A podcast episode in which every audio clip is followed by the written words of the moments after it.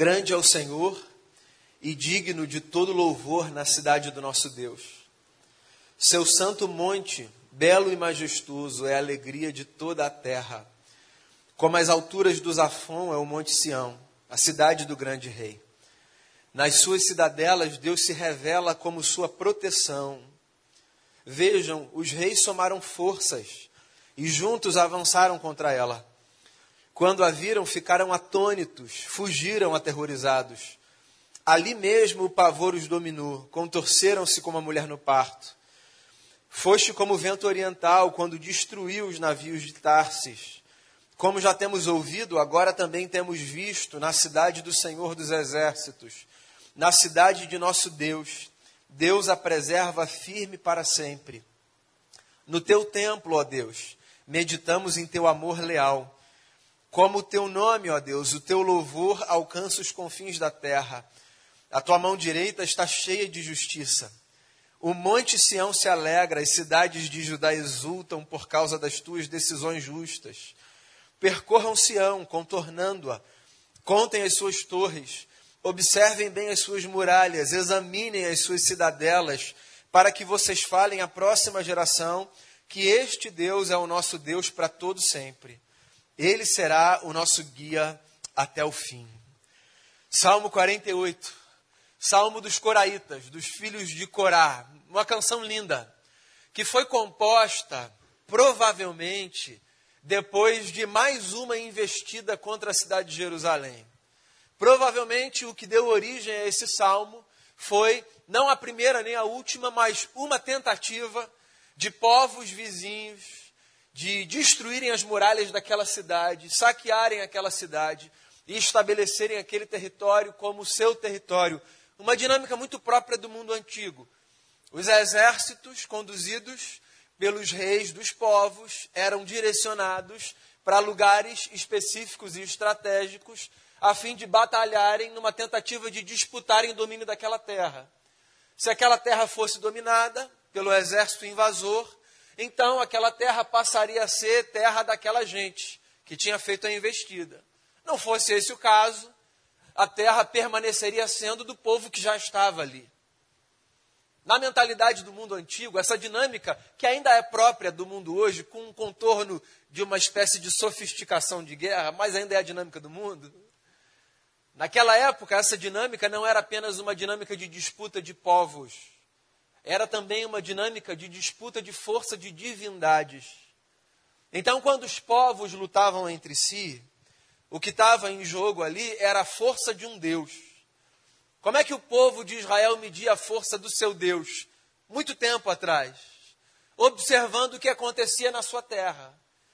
Se aquela gente permanecesse com as suas muralhas edificadas, com o seu povo vivendo em paz, se o número de soldados do exército adversário tivesse diminuído mais do que o seu, e se o seu comandante tivesse prevalecido naquela batalha, então, na cabeça daquela gente, esse seria um sinal de que o seu Deus era mais forte do que a outra divindade. A gente tem uma outra compreensão de mundo hoje, inclusive do ponto de vista religioso. Né? A gente não entra, ou pelo menos não deveria entrar, nessa disputa de ficar medindo que Deus é mais forte ou menos forte.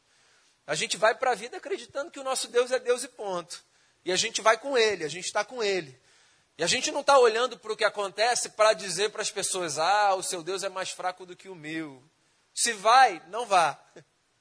Porque, particularmente, eu penso que isso seja desperdício de vida.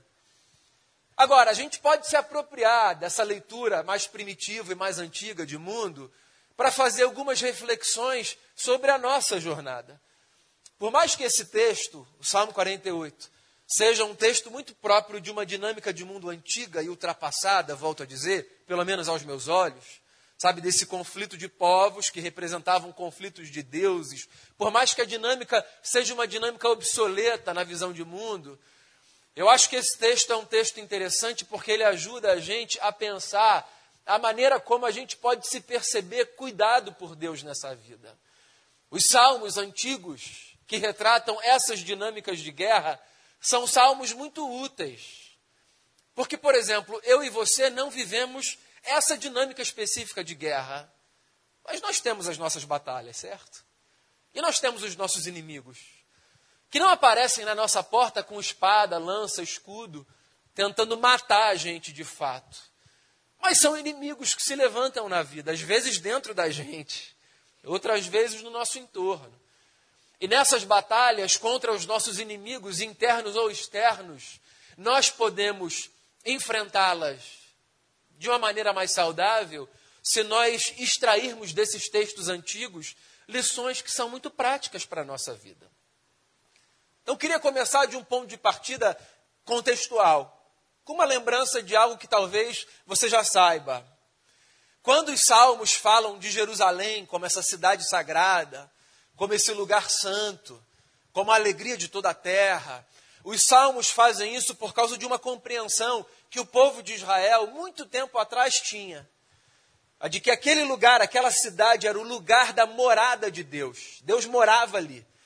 Essa era uma mentalidade muito tribal e primitiva religiosa, sabe? Que olhava, por exemplo, pedaços de terra como pedaços onde divindades habitavam. Para o povo de Israel, o Deus criador dos céus e da terra, morava num templo na cidade de Jerusalém. Então aquele lugar era a casa de Deus. E é por isso que eles falavam com tanto zelo, com tanta devoção, com tanta sacralidade sobre a cidade de Jerusalém. Porque, obviamente, se no meu imaginário Deus mora num lugar, eu vou fazer de tudo para que esse lugar, que é a morada de Deus, seja um lugar protegido, respeitado, reverenciado. Então havia todo um zelo por parte daquele povo para com a manutenção da cidade de Jerusalém e dentro da cidade de Jerusalém, sobretudo, para com a preservação do templo, a casa de Deus. Só que investidas aconteciam. Algumas na história foram bem-sucedidas, outras tantas não. E esse salmo é resultado de uma investida má sucedida contra a casa de Deus. O que, que a gente pode extrair de lição? Essa é a pergunta que a gente faz para trazer o texto para a nossa vida, tá? O que, que a gente pode extrair de lição para a vida, para a jornada, quando a gente tem essa sensação de que a casa de Deus está sendo atacada? Casa de Deus não esse prédio, casa de Deus eu, você, o meu coração, o seu. Então, o salmo caminha de uma forma interessante. Por exemplo, o salmista começa trazendo a lembrança de que quando a casa de Deus é atacada, Deus a protege. E eu acho isso muito importante por quê? Porque isso me faz lembrar que eu tenho em Deus um protetor. Isso é maravilhoso na vida, maravilhoso. A gente caminhar num mundo de inseguranças, com a sensação de que a gente não está desprotegido é maravilhoso. É pacificador, faz bem para a alma, faz bem para o coração, certo? Então, tenta pensar nos caminhos que você faz por essa vida. Inclusive nos caminhos geográficos, sabe? Nas estradas que você percorre numa cidade como Rio de Janeiro. É possível que em alguns lugares ou em muitos lugares você se sinta desprotegido. Você pode pensar não necessariamente em espaços, ruas, bairros, regiões. Você pode pensar em encontros que são muito ameaçadores. Pessoas que trazem uma presença tão nociva para você, que te dão essa sensação de que você está desprotegido. E aí vem o salmo antigo, que nos faz lembrar de uma verdade simples, mas fundamental para a gente ter paz no coração. A gente tem em Deus o nosso protetor. O que significa dizer que todas as vezes que a gente se sentir atacado, a gente pode descansar porque Deus está protegendo a gente. O Bira, sempre que dirige o louvor, traz algum testemunho de vida, né? Fala de alguma coisa que aconteceu com ele, de alguma lembrança mais recente ou mais antiga. E eu acho que a vida é bem assim, Bira. Deus nos dá a graça de vermos algumas das expressões da sua proteção, para que a gente tenha gratidão no coração, para que a gente se lembre de quem Ele é e do que Ele faz. Mas eu imagino que você saiba que proporcionalmente deve haver muito mais proteção de Deus que você não vê do que que você vê, certo? A gente vê alguns livramentos de Deus na nossa vida. E eles já são suficientes para a gente reverenciar o eterno, para a gente abrir o coração, para a gente dizer de verdade, de fato, obrigado, Senhor. A gente vê alguns, a gente vê poucos. Ah, mas a quantidade de experiência, de anjo dando livramento, de Deus livrando, tirando, abrindo porta, conduzindo, pela qual a gente deve passar, assim, não deve dar nem para enumerar. Tá? Porque todos os dias, eu imagino, todos os dias, de alguma forma, Deus protege a gente de muitas coisas. E eu queria lembrar isso a você, nesse primeiro domingo de um novo ano. Sempre que você se sentir atacado, sempre que você se sentir atacada na vida, do lado de dentro ou do lado de fora, não se esqueça, Deus é o seu protetor.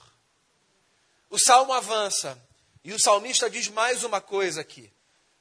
É como se ele tivesse levando essa lógica para um outro grau. Ele diz assim: ainda que os meus adversários sejam muitos, Deus me manterá firme. Possivelmente o que aconteceu aqui antes da composição desse salmo é que essa tentativa de invasão a Jerusalém não foi orquestrada por um rei só, mas por muitos, por alguns pelo menos. O que significa que o salmista se percebe não diante de um adversário, mas diante de muitos adversários. E tem essas situações na vida, né? Às vezes na vida é como se as nossas lutas fossem de um para um. Às vezes na vida é como se a gente tivesse sendo atacado por dez. E não é uma espécie de vitimismo, não. É, é fato, às vezes é isso. É, às vezes a gente fala assim para Deus nas orações, Senhor, se puder vir um de cada vez eu agradeço, que eu já entendi que vai ter luta, mas assim, se puder organizar direitinho, não é? Ou não? Porque a gente tem a sensação, às vezes, de que são muitas lutas ao mesmo tempo, sem trégua. E é isso que estava acontecendo aqui, sabe? Eram muitos reis emprestando os seus exércitos para o mesmo projeto: invadir Jerusalém, destruir Jerusalém. E porque a vida é o que é, quando nós estamos diante de muitos adversários, nós temos mais chance de achar que nós não vamos conseguir resistir do que quando nós estamos diante de um adversário. Lógico, né? Então, se você está enfrentando um problema, um só, você olha para ele, você estuda esse problema, se for possível, você tenta se proteger, se precaver, se prevenir, se antecipar. Você pensa que passos você vai dar, que passos você não vai dar. É um problema. Tudo bem, vamos lá. O nome disso é vida. Aí a gente vai. Só que quando são três problemas ao mesmo tempo, 15 problemas ao mesmo tempo, geralmente você escolhe um, dois, e o resto você entrega para Jesus, né? Olha lá, morrer, morreu. É? Nunca passou por isso não na cabeça? Vou ficar meio constrangido aqui, gente. Eu estou só dando uma. Tem... Dá para você proteger tudo, né? Aí a gente fala assim, oh, esse aqui está contigo, esses outros estão na minha mão. Como, como se a gente desse conta, né? No fundo, a verdade é estar tá tudo com Jesus. Entrega tudo para Jesus. Porque mesmo quando são muitos, é Ele quem mantém a gente firme. É o que o salmista está dizendo, eu acho isso muito bonito. Podem ser muitos os reis que se levantam contra nós. Deus nos manterá firmes. A gente começou esse culto cantando um dos hinos mais bonitos que há na nossa enologia, né? Ele é fiel. E ele mantém a gente firme porque ele é fiel. Porque ele é quem ele é, mesmo que a gente seja quem a gente seja. Instável, infiel. Então, quando você estiver diante de muitos problemas, não se desespera, não. Porque Deus pode manter você firme. Quando os seus pés vacilarem, por uma questão até assim de, de confiança, se está tremendo o pé, ó, continua a baixar e ajoelha. Para diante dele, com os joelhos dobrados. Entrega para ele. Porque eu sei, a vida é assim, às vezes vem muitos, muitos, de muitos lados, e a gente fica intimidado, a gente sente medo, a gente se preocupa, a gente acha que não vai dar, mas Ele mantém a gente firme até o fim, como fez com Jerusalém, faz comigo e com você. Aquela era a casa de Deus, nós somos casa de Deus, muito mais importante do que uma cidade ou um templo. E se Deus cuidava de uma cidade e de um templo, por que não vai cuidar de mim e de você, seus filhos e filhas? O salmo avança. E o salmista explica o motivo de Deus nos manter firmes. Ele diz assim, ó: A gente permanece firme porque em Deus existe um negócio que a gente só conhece em Deus: amor leal. Essa expressão aparece algumas vezes nos salmos. E eu acho essa expressão linda. E ela é exclusiva. Exclusiva de Deus. E vou tentar dizer a você a razão pela qual eu acredito que ela seja exclusiva de Deus. Não tem a ver com depreciar sua capacidade de amar, nem a minha própria capacidade de amar. Tem a ver com admitir um fato. Nós somos falhos e pecadores, certo? O que significa que nós até entendemos de amor, mas nós não entendemos de amor leal. Porque nós falharemos no exercício do amor diversas vezes, inevitavelmente. Às vezes, na melhor das intenções. Às vezes, deliberadamente escolhendo alguma coisa louca, errada. Sabe? Enfiando o pescoço numa corda. Deus não. Deus é dono de um amor leal. Ou seja, o amor de Deus pela nossa vida, ele não se abala, ele não treme, ele não tem variação. Deus não precisa amar mais a gente, porque o amor dele é perfeito. E Deus jamais amará menos a gente, porque ele é perfeito. Ele é amor, disse João, grande amigo de Jesus. A afirmação mais bonita sobre Deus que a gente encontra na Bíblia: Deus é amor. É isso que João fala. E depois você observa com atenção nos Salmos quantas vezes os salmos exaltam o amor leal de Deus. Isso é maravilhoso. Há uma lealdade própria na maneira como Deus cuida da gente, que nós não conhecemos e jamais conheceremos em nenhuma outra relação. E veja bem, eu não estou baixando a régua da gente nas relações que a gente tem. O que eu estou dizendo é que, inevitavelmente, o nosso amor falhará. Mas de vez em quando a gente canta aqui, né? O teu amor, Senhor, não falha. Essa é uma das coisas mais maravilhosas sobre Deus. É um amor que não falha. É um amor que permanece daquele jeito até o fim. Aí você vacila e você acha que Deus vai amar você menos por causa do seu vacilo. E o amor dele não falha. Aí você acerta e você acha que ele vai amar você mais por isso e você se frustra. Acha às vezes até que ele falhou porque ele devia te amar mais, mas ele não deve te amar mais. O amor dele é perfeito. Não precisa ser ajustado nem para cima nem para baixo. Existe uma lealdade no amor de Deus que acompanhará a gente até o fim. E eu sei que isso é muito enlouquecedor para quem pensa a vida com Deus a partir da lógica do mérito. Tem muito crente que pensa a vida com Deus assim, tá? Muito crente. Que acha assim, ó, estou fazendo, está sendo legal, agora vai. Não estou fazendo, não está sendo legal, desespero total. Então, essa é a subversão da lógica da graça do Evangelho. A graça que a gente encontra no Evangelho é: existe uma estabilidade no amor de Deus que não é abalada por absolutamente nada. Isso não é um aval para você viver de qualquer maneira. Me entenda como uma pessoa madura. Isso é só uma lembrança de que se às vezes você for tentado a jogar tudo para o alto, porque ah, se ele me ama, então vou viver do jeito que eu quiser, mergulhe um pouquinho mais fundo nesse amor, porque você vai entender isso de outra maneira, do tipo, se ele me ama desse jeito, eu vou viver a melhor vida que eu puder em resposta a esse amor. Não tem outra alternativa. Eu sei que eu vou falhar, eu vou falhar. A gente falha com Deus. Inclusive, esse momento é um momento que faz parte das liturgias religiosas né, cristãs.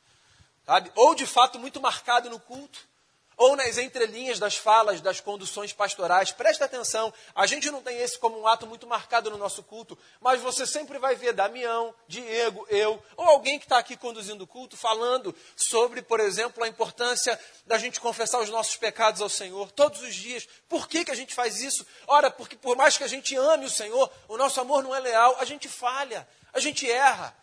A gente erra na relação com o outro, a gente erra com ele. Mas de lá para cá é constante, perfeito. O amor dele não falha. E é por isso que a gente permanece firme, entende? Sabe por que você permanece firme na vida? Não é porque você é uma pessoa maravilhosa, com autocontrole incrível, diferente de todos os outros, sabe? O alecrim do campo que nasceu sem ser semeado. Não é, querido, você não é esse alecrim dourado. A gente permanece firme porque ele tem um amor leal que sustenta a gente até o fim. Aí o salmo avança e termina provocando a gente a fazer uma observação. É como se o salmista estivesse dizendo assim: tem dúvida disso?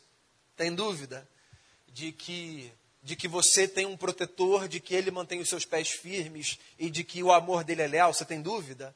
Você não está acreditando nisso? Então faz o seguinte: Vá dar uma volta pela cidade de Jerusalém e observe os muros da cidade. Essa é a parte mais interessante do salmo para mim. O salmista dizendo assim: ó, se você está com dúvida, sabe, quanto acreditar do cuidado de Deus e do amor leal de Deus para com a nossa cidade, para com a sua casa, vai dar uma volta aí pelos muros de Jerusalém. Pensa comigo, depois de uma investida de muitos exércitos contra uma cidade, por mais que aquela cidade tenha prevalecido na batalha, as marcas das investidas estavam nos muros, certo? Todas as tentativas de destruição. E o povo estava andando pelos muros da cidade, possivelmente vendo marcas, destruições, destroços, mas o muro ainda estava de pé. E você sabe que eu acho que às vezes a gente precisa fazer esse exercício na nossa vida? de dar uma volta pelos muros da nossa cidade. Essa cidade aqui, essa habitação, assim, olhar as nossas marcas. Não é que as nossas marcas contam histórias? As nossas cicatrizes, elas não contam a nossa história? Eu tenho marcas da minha infância, eu tenho ponto aqui, eu tenho, você tem as suas marcas. Algumas invisíveis aos olhos dos outros, porque não estão no corpo, mas estão nas emoções. Mas elas cumprem uma função, não cumprem? As marcas. Se a gente consegue ver as marcas, isso significa que a gente ainda está aqui, certo?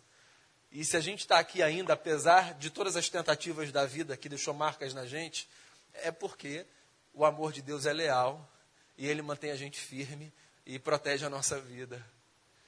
Eu gosto muito do fato de Jesus, quando ressurreto, ter voltado para os discípulos, trazendo não um corpo perfeito, mas as marcas das suas feridas dos cravos que atravessaram o seu lado, as suas mãos. Eu gosto muito disso. É como se Jesus estivesse, inclusive no caso do Tomé, dizendo: Sou eu sim, essa é a minha história, olha aqui. Vê se você se lembra disso. Sou eu. As nossas marcas que contam a nossa história nos fazem lembrar que, mesmo em face das adversidades e das lutas, Deus mantém a gente de pé.